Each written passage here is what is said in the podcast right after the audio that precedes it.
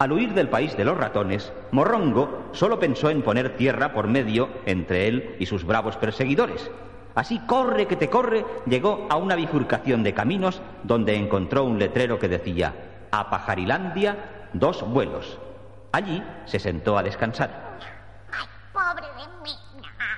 Tengo tanta hambre que no sé si mi estómago es el mío o el de mi abuelo Mitipus que vivió hace 200 años. Miau. En Pajarilandia, mientras tanto, había empezado el nuevo día.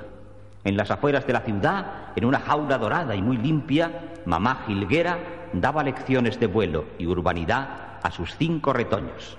Ya lo sabéis, hijitos. Nuestro mayor enemigo es el gato. Por eso tenéis que aprender a volar enseguida para libraros de sus ataques. Empezaré la lección de hoy con Pío Pín. Súbete a lo más alto de la jaula y déjate caer extendiendo las alas. Pío, pío, pío. ¡Vamos!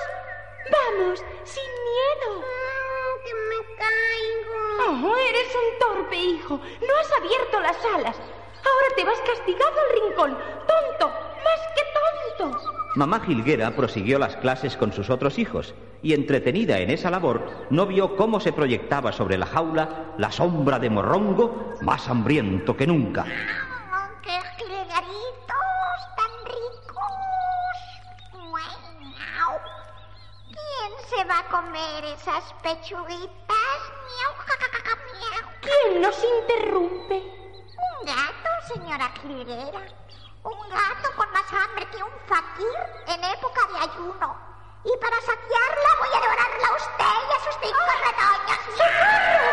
¡Socorro! ¡Huid, hijos míos! Lección número 3. Vuelo en vertical.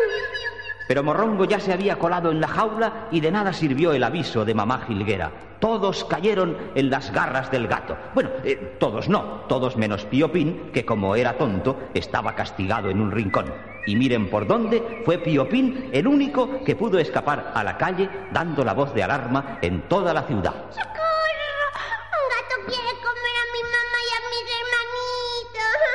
En pocos instantes la ciudad se puso en pie de guerra y antes de que Morrongo tuviese tiempo de comerse a los jilgueritos, varios alcotanes, águilas y buitres se le echaron encima y lo llevaron ante el alto tribunal de Pajarilandia, donde fue juzgado y condenado a muerte.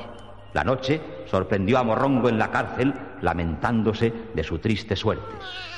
¡Qué desgraciado soy!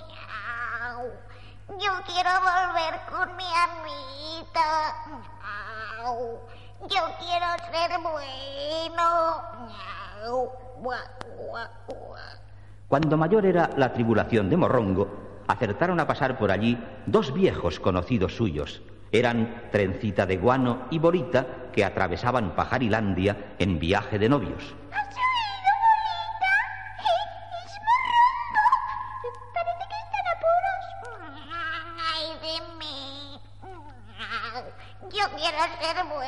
Y volver con mi ama. Parece arrepentido. Vamos a ayudarle. ¡Eh, señor gato! ¿Quién se acuerda de este miserable condenado a muerte? Somos Bolita y Trencita de Guano. Entonces, perdonadme antes de mi muerte por el mal que os quise hacer. Miau. Nuestro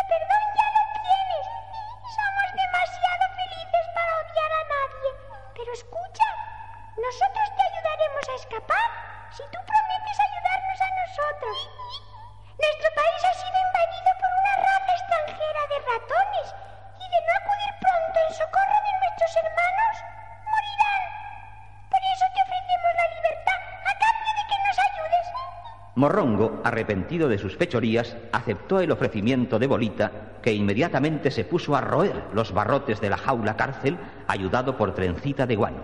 A los pocos minutos, Morrongo estaba libre.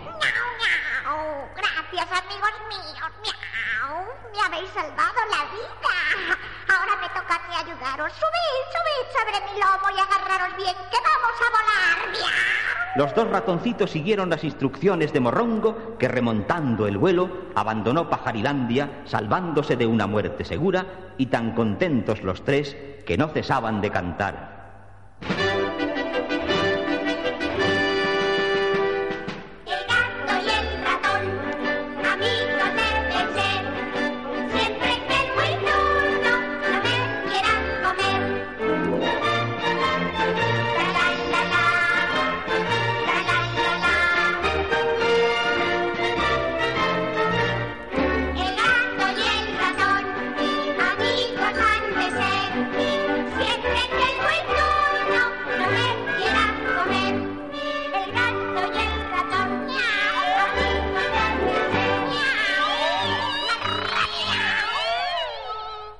Poco después llegaban a Ratilandia y Morrongo emprendía feroz batalla contra los ratones extranjeros que huyeron despavoridos al ver caer sobre ellos un gato con alas.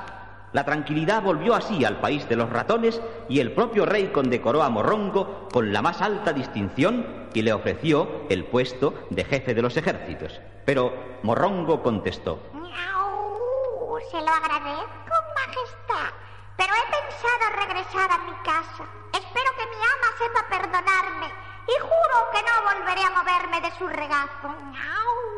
Morrongo marrana, miau, no quiere más aventuras.